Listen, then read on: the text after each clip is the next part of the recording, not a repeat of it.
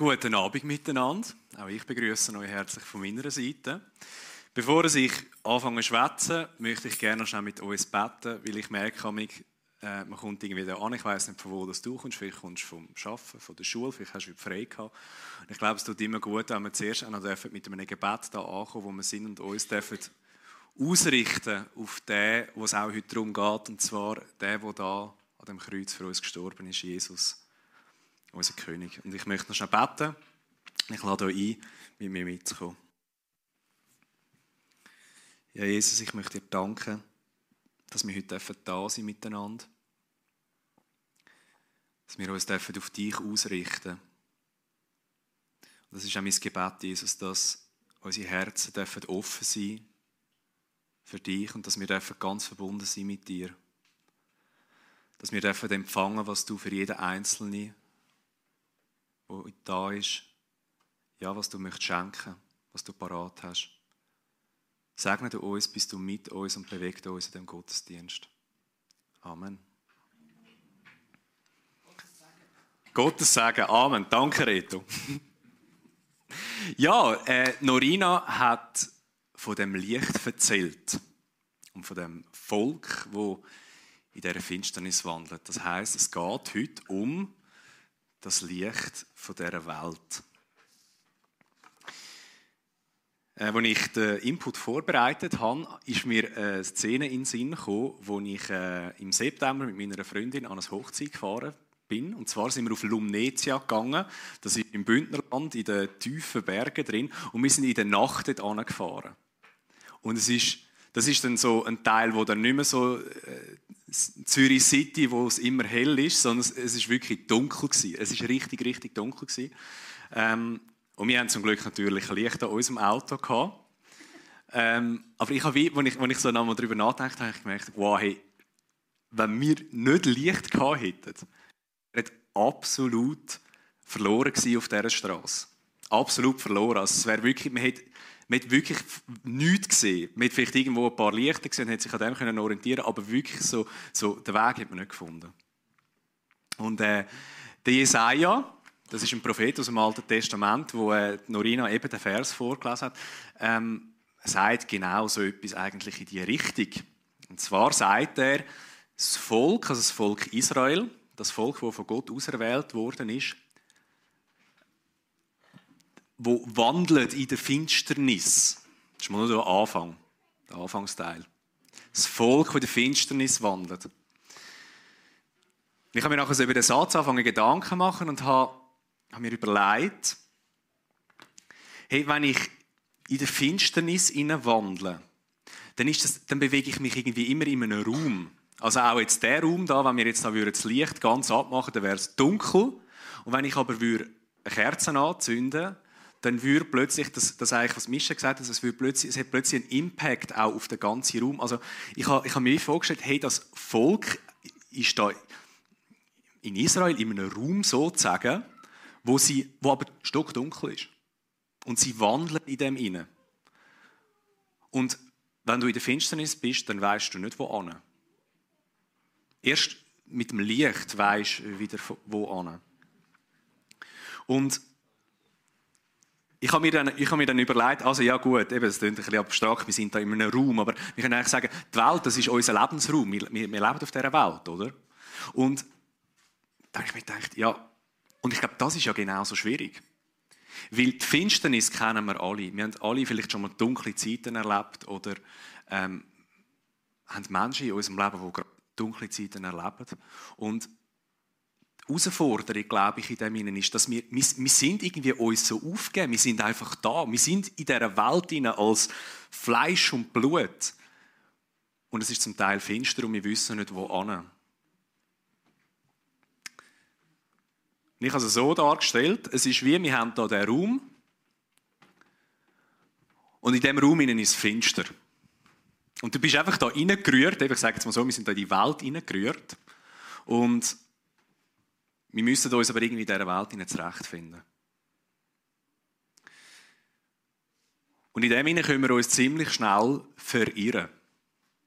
Ich glaube nicht nur verirren, sondern auch ein bisschen verwirren, weil ähm, wenn, wenn, wenn wir nicht genau wissen, wie wir uns zurechtfinden in dem Raum, hinein, wo, eben, wo der Jesaja sagt, das Volk, das in der Finsternis hineinwandert, dann finden wir gar nicht mehr zurecht. Wir sind verwirrt, wir sind verirrt. Und ich habe jetzt, es ist so ein bisschen äh, philosophisch gesagt, die, ich, ich habe es so benannt. Es ist die Verwirrung oder die Verirrung unseres Dasein.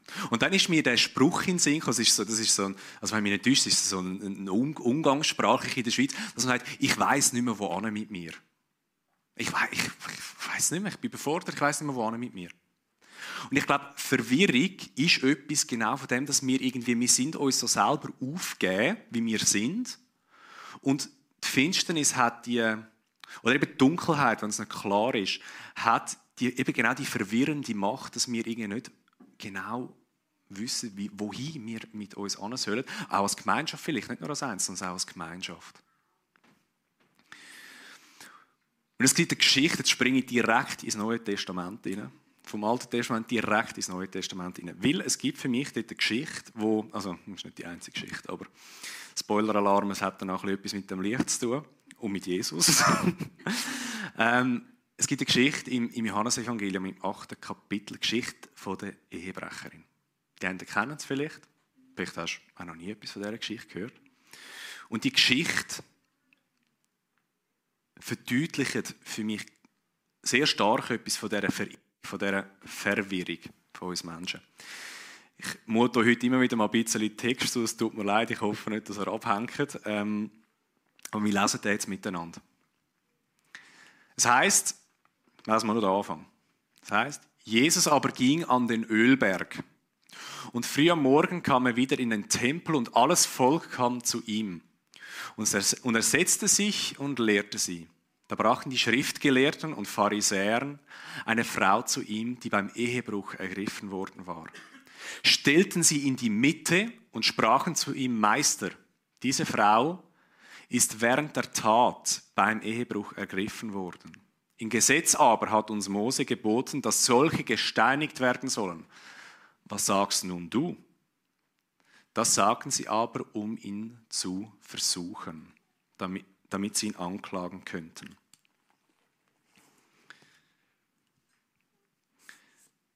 Als ich die Geschichte gelesen habe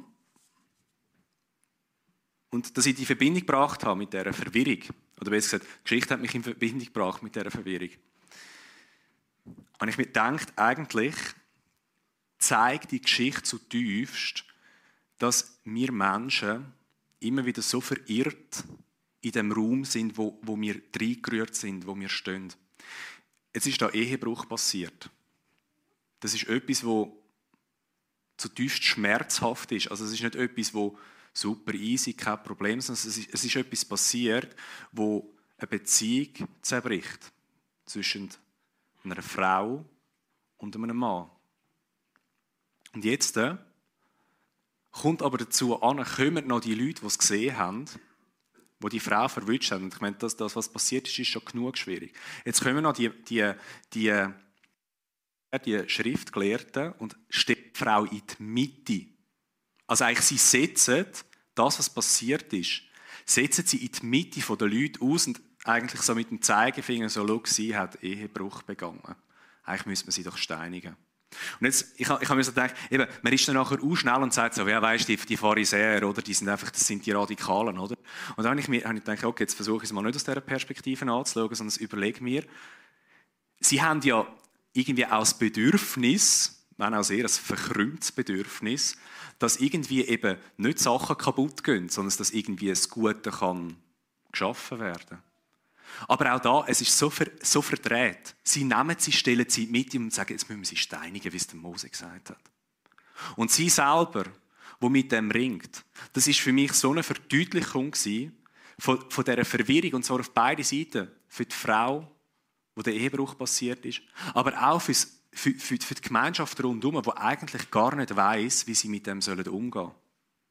Wie sie mit, der, wie sie mit dem Zerbruch, mit dieser Schuld da passiert, wissen sie nicht, wie damit umgehen, weil sie sagen, ja, der Mose gesagt, wir müssen sie steinigen. Es ist aber Gott sei Dank nicht das Ende dieser Geschichte. es hört nicht da auf oder er nimmt, äh, weiß ich jetzt was, für, für einen Turn, sondern es geht weiter. Und zwar, springen wir wieder ganz kurz zurück ins Alte Testament, sagt nämlich der Jesaja, er sagt nicht einfach, das Volk wandert in der Finsternis und fertig, wie die Geschichte, die jetzt da fertig ist, sondern der Jesaja sagt, das Volk, das in der Finsternis wandelt, hat ein großes Licht gesehen. Über den Bewohnern des Landes der Todesschatten, da sehen wir wieder die krasse Verdeutlichung von dem, was, was, was die Finsternis auch ausdrückt. Über den Bewohnern des Landes der Todesschatten ist ein Licht aufgeleuchtet. Jetzt gehen wir wieder ins Neue Testament. Auch die Situation, die ziemlich finster und düster aussieht. Was tut Jesus mit der Ehebrecherin? Was macht er? Ihr dürft auch reinreden, wenn ihr wollt. Was macht Jesus mit der Ehebrecherin? Ja, erste Stein. Er sagt, eben sie, sie, äh, sie, sie sagen, also eben die Pharisäer sagen, ja, eben müssen äh, die Frau müssen wir steinigen. Ähm, und wenn die mit dem versuchen, nachher, nachher steht, Jesus aber bückte sich nieder und schrieb mit dem Finger auf die Erde. Als sie nun fortfuhren, ihn zu fragen, richtete er sich auf und sprach zu ihnen, wer unter euch ohne Sünde ist, der werfe den ersten Stein auf sie. Und er bückte sich wieder um, nieder und schrieb auf die Erde. Als sie aber das hörten, gingen sie, von ihrem Gewissen überführt, einer nach dem anderen hinaus, angefangen von den Ältesten bis zu den Geringsten. Und Jesus wurde allein gelassen und die Frau, die in der Mitte stand. Da richtete sich Jesus auf, und da er niemand sah als die Frau, sprach er zu ihr, Frau, wo sind jene deine Ankläger? Hat dich niemand verurteilt? Sie sprach, niemand Herr. Jesus sprach zu ihr, so verurteile ich dich auch nicht. Geh hin und sündige nicht mehr. Der Jesaja redet von einem Licht, das das Volk gesehen hat. Und wisst ihr, was Jesus unmittelbar nachher sagt? Und das ist, das ist mir so, jetzt nochmal so deutlich geworden. Es kommt jetzt wie ein neuer Textabschnitt eigentlich, aber der Textabschnitt steht nicht ohne Grund nach der Szene. Jesus sagt, und es steht, nun redete Jesus wieder zu ihnen und sprach, ich bin das Licht der Welt. Wer mir nachfolgt, wird nicht in der Finsternis wandeln, sondern er wird das Licht des Lebens haben. Jetzt, was ich jetzt versuche zu sagen, ich kann, das gar, ich kann es gar nicht richtig formulieren. Ich, ich habe es einfach irgendwie im Herzen und irgendwie gibt es keine Sprache dafür. Aber das, was Jesus da tut, er ist das Licht. Und er ist nicht einfach ein, ein wie soll ich sagen, so, ich komme ja bei Physik und so nicht raus, eben physikalisches Licht, wo keine Ahnung, da gibt es andere Leute, die können es besser erklären. Sondern er ist das lebendige Licht. Er ist Person. Und er gibt sich in diese Situation inne. Also es heißt, in dieser Finsternis leuchtet das Licht auf das Licht von der Welt, wo in den Raum der Finsternis hineinbricht. Und zwar als Mensch. Als lebendiger Jesus Christus. Und was so krass ist, die Dynamik, die da passiert, und ich glaube, das ist wirklich auch etwas, das können wir rein rational glaub, gar nicht nachvollziehen. Er, was da passiert, ist, dass eigentlich all das, was nicht richtig läuft, wird bei Jesus offenbar. Also er offenbart auch das. Er hat Leute überführt. Und vor ihm wird auch das, was da zerbricht, was an Schuld entsteht, wird vor ihm offenbar. Er bringt das, was dunkel ist, als Licht. Und was macht er? Er vergibt es. Das, was finster ist, wo uns selber, wir nicht wissen, eben wohin uns selber, und aus dem heraus entspringt auch immer wieder ganz Verirrung, Sachen, wo wir mit uns selber eben vielleicht nicht klar kommen, wo wir, wo wir, wo wir als Gemeinschaft, als Einzelne, wo wir nicht wissen, wo an. offenbart Jesus und er vergibt es. Und das ist Befreiung. Und der Paulus sagt im Galaterbrief, und das ist eigentlich recht krass, er sagt, alles, was offenbar wird, wird Licht. Und ich finde das noch krass. Also heißt eigentlich, das Dunkle, ich sage jetzt auch die Schuld, wo offenbar wird, wird Licht. Und eben, das kann ich eh nicht, das kann ich nicht, das kann ich intellektuell gar nicht nachvollziehen. Aber das ist Befreiung. Wenn das, wo, wo, wo wir selber gar nicht tragen können, wo wir nicht wissen, wohin mit uns, wohin mit unserer Schuld, ist es Jesus, wo das offenbart und heilt. Ich bin das Licht der Welt. Und jetzt äh, passiert für mich etwas, wo, wo, ich, wo, ich, wo ich glaube, das hat einen realen Impact dann auch auf unser Leben.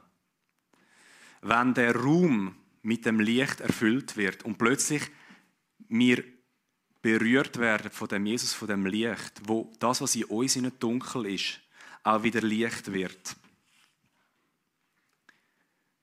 dann eben, dann, dann, dann wird Leben wieder möglich.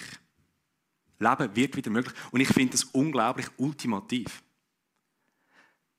Jesus, der als Licht, als Person in die Welt hineinkommt, eben, Norina gesagt, als Retter, als Friedenfürst, kommt in die Finsternis hinein, in ihre Weite und Komplexität, die wir manchmal auch nicht verstehen können. Die ganze Tiefe dieser Welt, die wir manchmal uns schwindlig wird, wenn wir da reinschauen. Und er ist der, der in die Verirrung hineinkommt und sich nicht fürchtet. Und dann, und das möchte ich euch zusprechen, so direkt, und ich betet habe, das ist mir irgendwie so, so es ist sowieso, ah, ich kann es irgendwie selber auch gar nicht irgendwie richtig sagen. Ich glaube einfach, wenn das passiert, dann dürfen wir uns wirklich zusprechen, fürchtet euch nicht. Fürchtet euch nicht. Wenn Jesus in die Welt hineinkommt, müssen wir uns nicht mehr fürchten. Wir müssen nicht mehr Angst haben vor dieser Unvermessenheit der Welt, die so weit ist, so komplex, wo wir nicht verstehen können. Und wir müssen aber auch nicht vor dem Licht Angst haben. Vor der Offenbarung von uns selber, weil er offenbart nicht das, was in unserem Leben dunkel ist, um uns zu zerstören, sondern um uns heil zu machen. In Kolossen, das ist jetzt noch der letzte Text, den ich euch zumute. Kolosserbrief sagt der Paulus, er hat uns errettet aus der Herrschaft der Finsternis und hat uns versetzt in das Reich des Sohnes seiner Liebe. Also Jesus hat uns genau aus dem finsteren Raum und hat uns in ein Reich von der Liebe versetzt. Und in dem wird wirklich neues Leben möglich. Und so entsteht für mich ein neuer Raum, ich habe so versucht darzustellen. Ein Raum, wo das Licht aufgeht und wo Jesus Christus im Zentrum ist. Und ich glaube wirklich, dass wir, dass wir in dem, dass er aufgeht in dem Raum, in dem, dass er Licht, ist und als Licht bringt, was dunkel ist, können wir auch gerade mit dem, was vielleicht auch finster bleibt und nicht immer ganz so klar, können wir leben. Wir sind nicht in dieser Zeit, wo jetzt alles gut ist, aber die Zeit die wird noch kommen wo wirklich alles neu gemacht wird. Aber wenn Jesus Christus das Zentrum von unserem ganzen Dasein ist, von dieser Welt, dann können wir, können wir leben in dem Innen, in dem Raum, wo irgendwann dann ganz neu wird, wo es kein Leid und kein Schmerz mehr wird geben. Und bis dahin dürfen wir uns gewisse, und ich glaube wirklich, dürfen wir auch getrost sein und mutig das Licht zu ergreifen und, und auch danach dürfen zu leben. Das Alte dürfen das Alte sein lassen und dürfen uns aufs Neue, auf das Licht konzentrieren. Und dürfen darauf vertrauen, dass Jesus wirklich da ist und dass wir uns nicht fürchten müssen. Amen.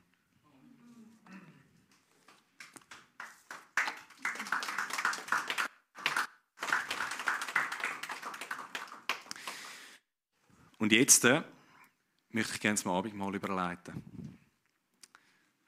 Das Abendmahl ist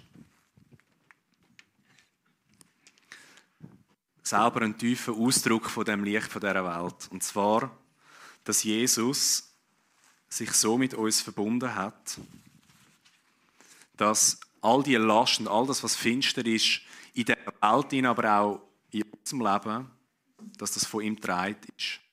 Und dass er das aus Liebe für uns gemacht hat. Und wo Jesus am letzten Abend mit seinen Jüngern war, hat er das Brot genommen, er hat dafür gedankt, hat es gebrochen und hat gesagt, das ist mein Lieb, das für euch gebrochen wird. Nehmt es zu euch und denkt dabei an mich. Nachdem hat er den Kelch genommen, hat eingeschenkt.